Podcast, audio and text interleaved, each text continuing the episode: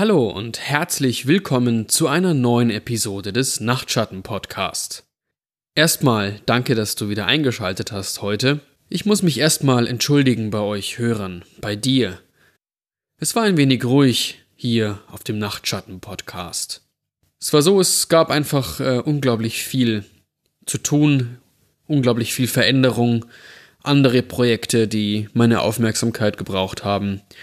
Und äh, da hatte ich nicht so viel Zeit, mich hinzusetzen und euch eine Geschichte einzulesen. Nun, nach dem Pottwichteln äh, haben wir einige Hörer dazu bekommen. Das habe ich an den Downloadzahlen gesehen und die begrüße ich natürlich ganz herzlich. Ich hoffe, ihr seid noch geblieben, obwohl es jetzt ein wenig ruhiger war hier. Nach dieser kreativen Schaffenspause bin ich auf jeden Fall jetzt hoch motiviert, wieder mehr zu podcasten und weiter Geschichten für euch einzulesen. Das macht mir ja auch wirklich, wirklich viel, viel Spaß. Ich habe auch einige E-Mails und Nachrichten erhalten von Hörern, die mir geschrieben haben, dass sie äh, unseren Podcast vermissen. Einige, die nicht mehr einschlafen können, seitdem sie unseren Gruselgeschichten-Podcast nicht mehr hören können. Vielleicht sollten wir ein wenig äh, den, den Gruselgrad raufsetzen. auf jeden Fall vielen Dank an euch. Das Warten hat sich hoffentlich gelohnt. Wir sind wieder da, jetzt. Und zwar mit der Geschichte mein Kumpel hat mich vor merkwürdigen Orten in der Stadt gewarnt.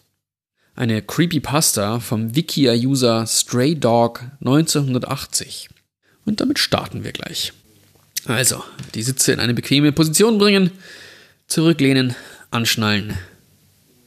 Denn wir legen los.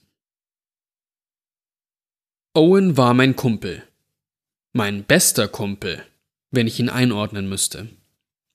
Ein netter Kerl, hatte nicht viele Freunde. Wir haben uns in der Schule kennengelernt, durch unser gemeinsames Interesse an Strategiespielen.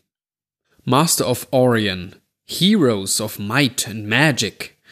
Owen war der Beste in diesen Spielen.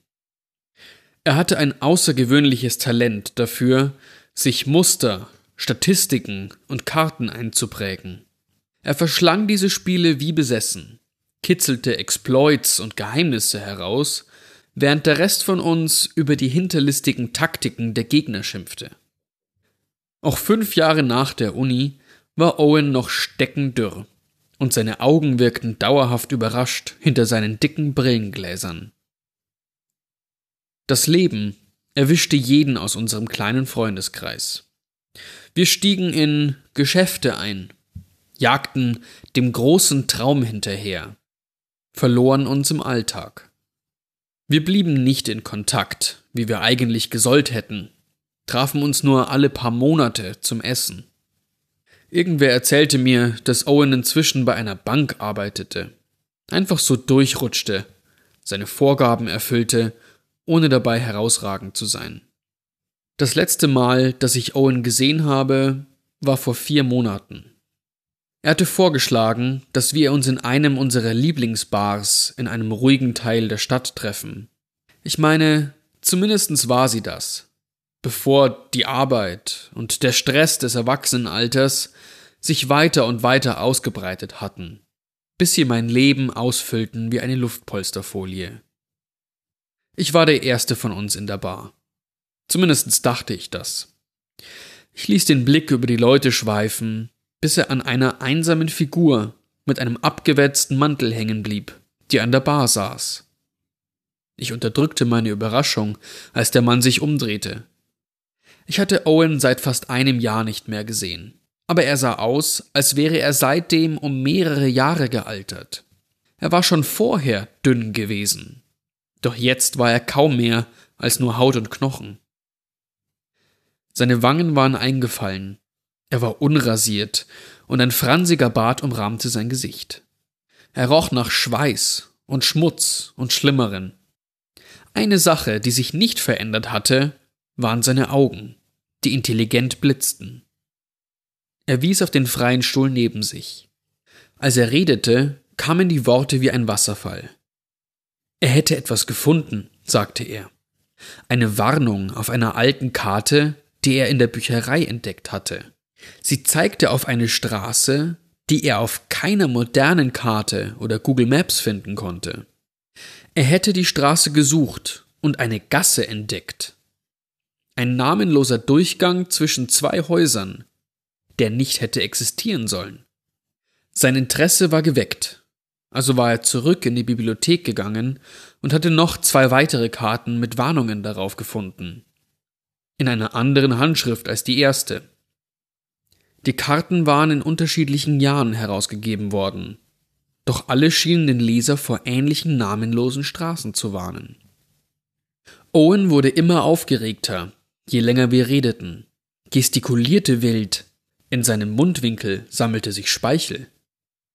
Er hätte mehr dieser Gassen gefunden, für denen die Karten warnten.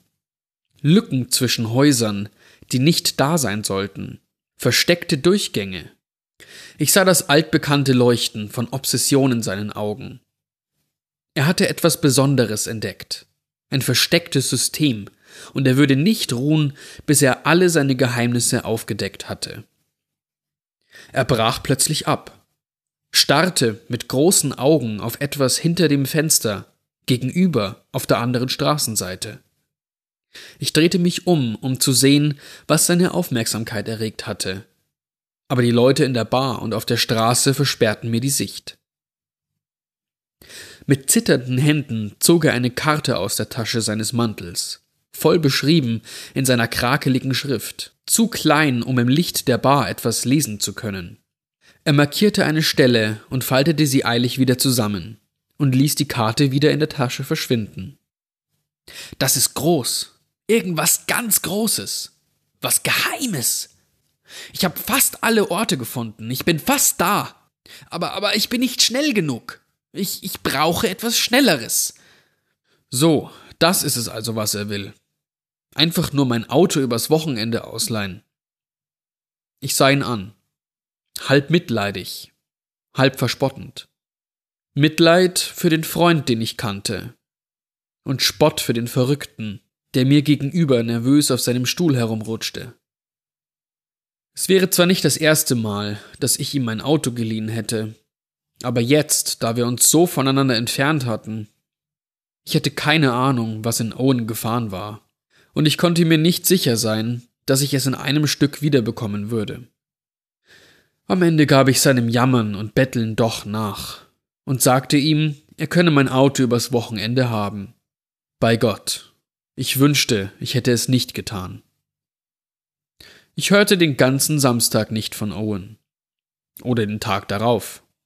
Er ging den ganzen Abend über nicht an sein Handy. Am Montagmorgen musste ich mir ein Taxi in die Arbeit nehmen, und ich plante, meinen wachsenden Frust abends an Owen auszulassen. Freundschaft hin oder her. Seine Aktion erschien mir mehr wie ein Streich zu Schulzeiten, als etwas, womit sich Erwachsene beschäftigen sollten. Ich schaute auf mein Handy, als ich die Wohnung verließ. Eine Nachricht von Owen. Auto bei meinem Haus. Habe mich geirrt. Verbrenne Karte. Lass nichts übrig. Suche nicht nach mir. Diese Nachricht machte mich so nervös, dass ich früher mit der Arbeit Schluss machte. Ich war seit Jahren nicht mehr bei Owen zu Hause gewesen, aber ich erinnerte mich noch an den Weg. Ich sah mein Auto vor dem Gebäude. Ein Kaffeebecher im Getränkehalter und eine eng beschriebene Straßenkarte auf dem Beifahrersitz. Die Tür zu seiner Wohnung war offen.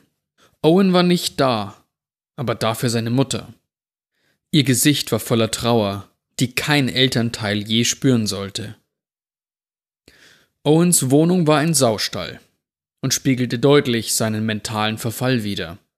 Karten, Fotos und lose Blätter, die mit krakeliger Handschrift bedeckt waren, bedeckten jede Oberfläche. Zwischen heftigen Schluchzern erzählte mir Owens Mutter, dass sie gerade erst vom Leichenschauhaus zurück war, wo sie seine Leiche identifiziert hatte. Er war gestern Morgen in einen schrecklichen Unfall mit Fahrerflucht verwickelt gewesen. Laut der Polizei muss er wohl eine ganze Weile hinterhergeschleift worden sein. Ihn anhand seines Gesichts zu identifizieren sei unmöglich gewesen. Sie hätte ihn nur an seinen persönlichen Gegenständen und einem Tattoo auf seinem Oberarm wiedererkannt. Naja, Ein Tattoo, das mal dort gewesen war, denn er hatte dort schwere Verbrennungen erlitten. So musste sie also Einzelteile ihres Sohnes identifizieren, die auf einer kalten Metallbare ausgebreitet lagen. Anschließend kamen noch Owens Vater und Bruder mit dem Bestatter, also entschuldigte ich mich und überließ die Familie ihrer Trauer. Als sein Freund hätte ich wohl meine Unterstützung anbieten sollen, aber ich musste raus aus der Wohnung. Owen war am Sonntagmorgen gefunden worden. Ich zückte mein Telefon, um zu überprüfen, was ich ohnehin schon wusste. Er hatte mir Montag um drei Uhr früh geschrieben. In meinem Kopf drehte sich noch immer alles, als ich bei meinem Auto ankam. Der Schock über Owens plötzlichen Tod und das ungute Gefühl nach seiner Nachricht heute Morgen machten mich schwindlig. Sollte unsere Diskussion in der Bar wirklich meine letzte Erinnerung an ihn sein? Ich faltete die Karte auseinander. Owens krakelige Handschrift bedeckte beinahe jede freie Fläche. Er musste so hektisch gewesen sein, dass seine sonst so ordentliche Schrift eine unleserliche Sauklaue war. An manchen Stellen hatte er so fest aufgedrückt, dass der Kugelschreiber das Papier zerrissen hatte. Er hatte Dutzende Orte auf der Karte mit hingekritzelten Sternen markiert, mit Zeit und Datum versehen. Der restliche Text ergab keinen Sinn. Da waren Symbole, die zu keiner Sprache gehörten, die ich kannte. Und die wenigen Fetzen von Sätzen, die ich entziffern konnte, machten genauso wenig Sinn wie die Zeichen. Owens Hirngespinste. Sie beobachten uns aus den Spalten, namenlose Straßen, heimliche Könige und Königinnen der Stadt. Sie singen für die Toten, sie fressen die Verlorenen. Diese sinnlosen Zeilen jagten mir einen Schauer über den Rücken. Das Ausmaß des Wahnsinns meines Freundes schockierte mich zutiefst. Ich hatte keine Ahnung, warum ich die Karte vernichten sollte. So in meine Gedanken vertieft, startete ich den Motor, als mich ein dezenter Signalton in die Gegenwart zurückholte. Er kam von einem glänzenden, schwarzen Kästchen auf meinem Armaturenbrett. Ein GPS-Gerät. Nicht meins. Owens. Merkwürdig, dass er sowas besaß. Immerhin hatte er ja gar kein Auto gehabt. Ich betrachtete den winzigen LCD-Bildschirm. Ich war genau an der Stelle, an dem Owen einen Marker gesetzt hatte. Sein Zuhause? Nein, das war deutlich schräg gegenüber, auf der anderen Straßenseite. Sah aus, als wäre es mitten in einem Gebäude. Vielleicht ein Geschäft? Weder Autos noch Fußgänger waren auf der Straße unterwegs. Dies war eine ruhige Straße. Aber irgendwas, schien trotzdem nicht zu stimmen. Nein, Moment. Die Straße war nicht ganz leer. Da war eine kleine Gasse, beinahe nur eine Spalte zwischen zwei Häusern, direkt neben meinem Auto. Darin stand ein dürres Mädchen im Teenageralter, in zerrissenen Jeans und einem schlichten, abgewetzten T-Shirt. Viel zu kalt für dieses eisige Wetter. Nicht einmal Schuhe hatte sie an. Sie starrte mit ungeheurer Konzentration hin zum Fenster von Owens Wohnung. Ihr Gesicht war ebenmäßig und blass, aber dreckverschmiert, ihr blondes Haar beinahe schon zu Dreadlocks verfilzt. Sie sah nicht aus, als würde ihr die Kälte etwas ausmachen. Gerade so, als ob sie meinen Blick spüren konnte, wandte sie den Kopf ruckartig zu mir und fixierte mich mit ihrem durchdringenden Blick. Ich fühlte mich völlig paralysiert. Wie ein Schmetterling, der an eine Korkwand gepinnt wurde. Ihre rosafarbene Zunge schlängelte sich aus ihrem Mund und leckte erwartungsvoll über die schmutzigen Lippen. Ich schaute nochmal auf das GPS. Da, wo sie stand, sollte keine Gasse sein. Es müsste ein durchgängiger Häuserblock sein. Als ich wieder aufschaute, war sie verschwunden. Verwirrt von der Straße, die nicht hätte sein sollen, und dem verschwindenden Mädchen fuhr ich los. Etwas schneller als normalerweise. Ich muss schon ungefähr fünf Blocks weiter gewesen sein, als das GPS wieder einen Ton von sich gab. Wieder eine Markierung auf der Karte. Wieder dasselbe. Ein Sternchen an einer Stelle, wo nichts als Häuser sein sollte. Vor Schreck machte ich beinahe eine Vollbremsung, als ich wieder das Mädchen sah. Es war unmöglich, dass sie die Strecke zwischen der ersten Gasse und hier zu Fuß zurückgelegt hatte. Ich zerbrach mir den Kopf auf der Suche nach einer logischen Erklärung, während ich langsam vorbeirollte. Eine Schwester vielleicht? Oder hatte sie ein Auto in der Parallelstraße stehen? Sie sah mich wieder mit derselben Konzentration an. Es musste dasselbe Mädchen sein. Dieser Blick, dieser hungrige Blick. Sie streckte den Hals, um meinem Auto nachzuschauen, wie eine Schlange, die eine Maus anstarrt. Ich sah zu, wie sie im Rückspiegel immer kleiner wurde, bis ich sie schließlich nicht mehr sehen konnte.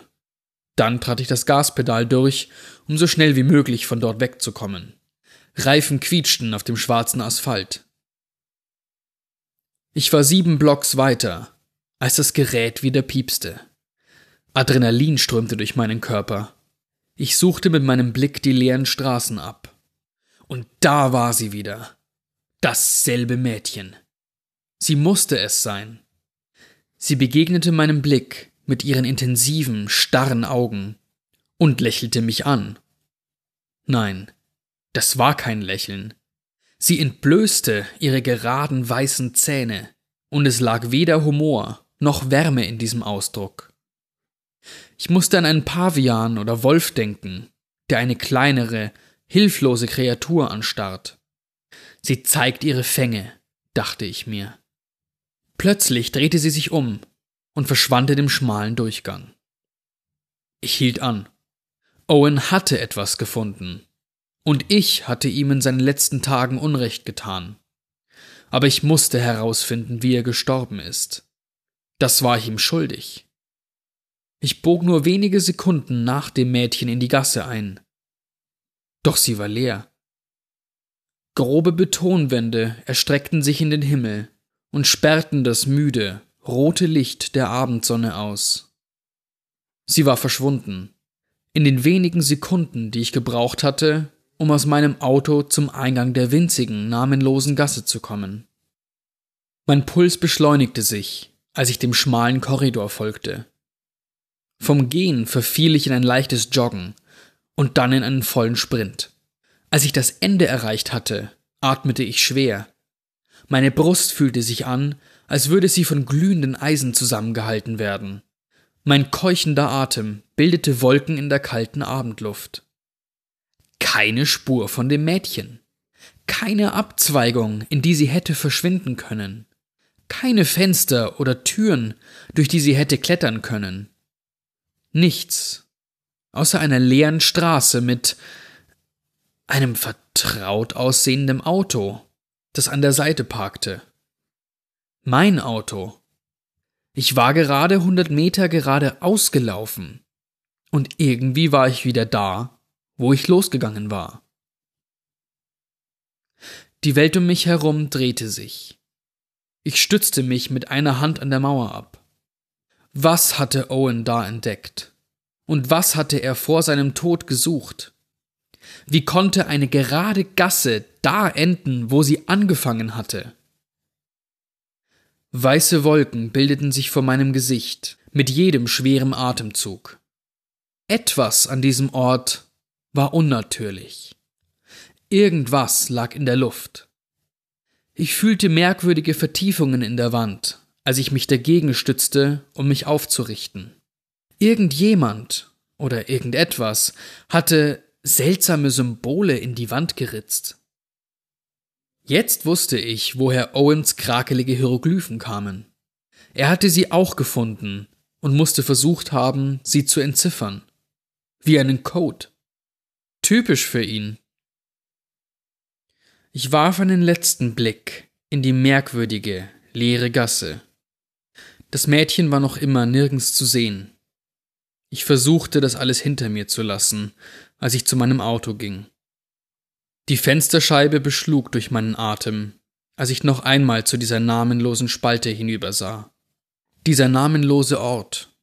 und das Mädchen, das mich anstarrte.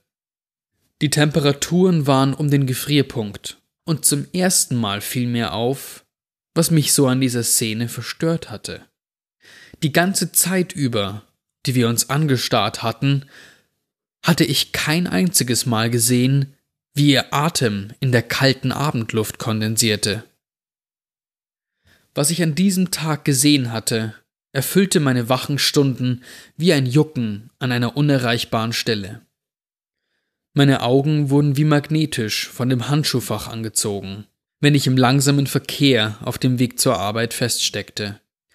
Owens geheimnisvolle Karte und das GPS klapperten in ihrem kleinen Gefängnis hin und her wie Ratten in der Falle, wenn ich zu schnell um eine Kurve fuhr, und erinnerten mich an ihre Existenz.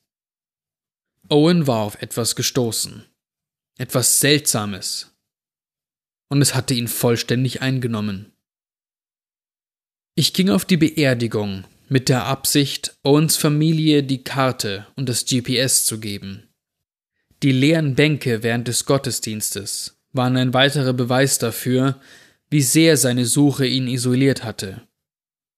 Keine Arbeitskollegen, kaum Freunde, wenige Familienmitglieder. Seinen Job hatte er schon vor einigen Monaten verloren, hatte jeden Kontakt mit der Außenwelt abgebrochen. Owens Mutter sah aus, als wäre sie seit dem letzten Mal zehn Jahre gealtert. Der noch frische Schock über den Tod ihres Sohnes, ersetzt durch tiefe Sorge und Trauer, sie zeigten sich in den Fältchen um ihre Augen, ihren eingefallenen Wangen und ihren verstörten, nassen Augen. Ich flüsterte meine Beileidsbekundungen, sagte, wie leid es mir für sie tat, während die Wahrheit über die Karte und Owens Warnung wie Galle in meinem Hals brannten. Doch ich unterdrückte es und diese Geheimnisse, und so lagen sie mir im Magen, riesig und schwer. Ich musste mehr herausfinden. Ich verbrachte Stunden mit dem Versuch, Owens Notizen zu entziffern, versuchte irgendein Muster in dem abstrusen Gekritzel zu erkennen. Doch mir fehlte Owens Geschick für Codes und Systeme. Ich konnte kein Muster in den markierten Orten erkennen. Keine versteckte Botschaft offenbarte sich aus seinen wirren Ausführungen. Es gab nur noch eine Sache, die ich versuchen konnte. Es war ein kalter Tag, erinnere ich mich, sogar für den Winter. Keine oberflächliche Kälte. Die Art von schneidender Kälte, die durch die Kleidung geht und mit jedem Atemzug in die Lungen vordrang. Eine Kälte, die bis auf die Knochen geht. Ich kehrte zurück zu den ersten drei Seitenstraßen, in denen ich das Mädchen gesehen hatte. Sie waren vollkommen verlassen, im Gegensatz zu der belebten Straße, nur wenige Meter daneben. Die vierte war ebenfalls leer. Es wurde langsam dunkel, als ich an der fünften Markierung auf der Karte ankam. Ich ging gerade um die Ecke, als ich ihn sah. Er hätte der Bruder oder sogar der Zwilling des Mädchens sein können, das ich gesehen hatte. Dieselben blonden Haare. Ein schlichtes, eng geschnittenes T-Shirt, Jeans, barfuß auf dem eisigen Asphalt. Er starrte mich mit einem suffisanten Gesichtsausdruck an. Er schien genussvoll an irgendetwas herumzukauen. Ein Hühnerflügel oder sowas. Ich beobachtete, wie er den Mund öffnete, um den letzten Rest von einem kleinen Knochen zu lutschen, bevor er ihn aus dem Mund zog und wegwarf. Er verzog kurz das Gesicht, als hätte er auf etwas Saures gebissen. Er hielt noch immer Blickkontakt, steckte den Finger in den Mund und tastete suchend herum. Schließlich fand er, was er gesucht hatte, einen großen, gräulichen Klumpen, nahm ihn aus dem Mund und legte ihn vorsichtig auf den Boden. Urplötzlich drehte er sich um, machte drei zielstrebige Schritte nach rechts und verschwand um eine Kurve. Ich eilte hinüber, um zu sehen, was er auf den Boden gelegt hatte. Ich wünschte, ich hätte es nicht getan. Es war ein Ring. Abschlussklasse von 2006. Noch feucht von Speichel außen.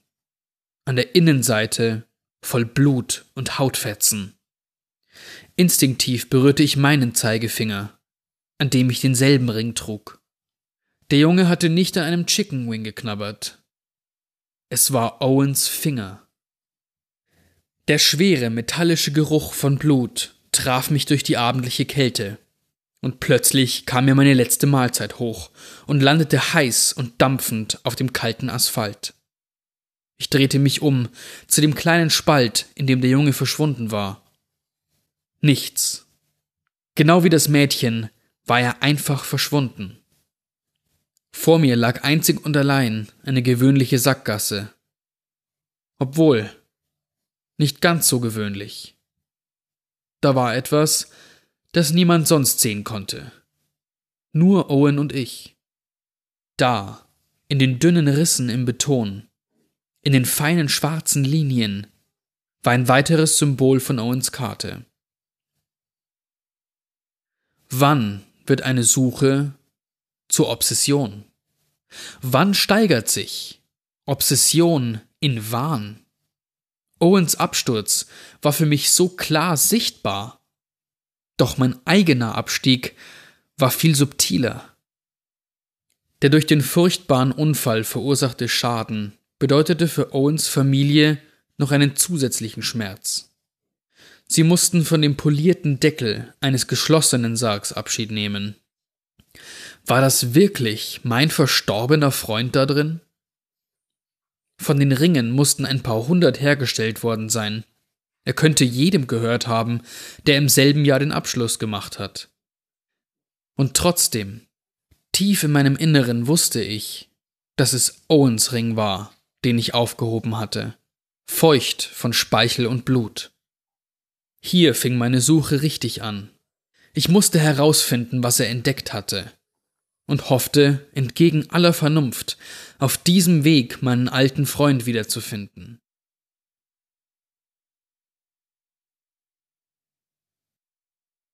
So, das war's wieder für heute. Wie es weitergeht, erfahren wir im zweiten Teil der Creepypasta. Ich bin schon wahnsinnig gespannt, ob er das Geheimnis lüften kann. Und ob das gut für ihn ist. Wir hören uns bald bei der nächsten Episode des Nachtschatten Podcasts. Bis dahin, schlaf gut.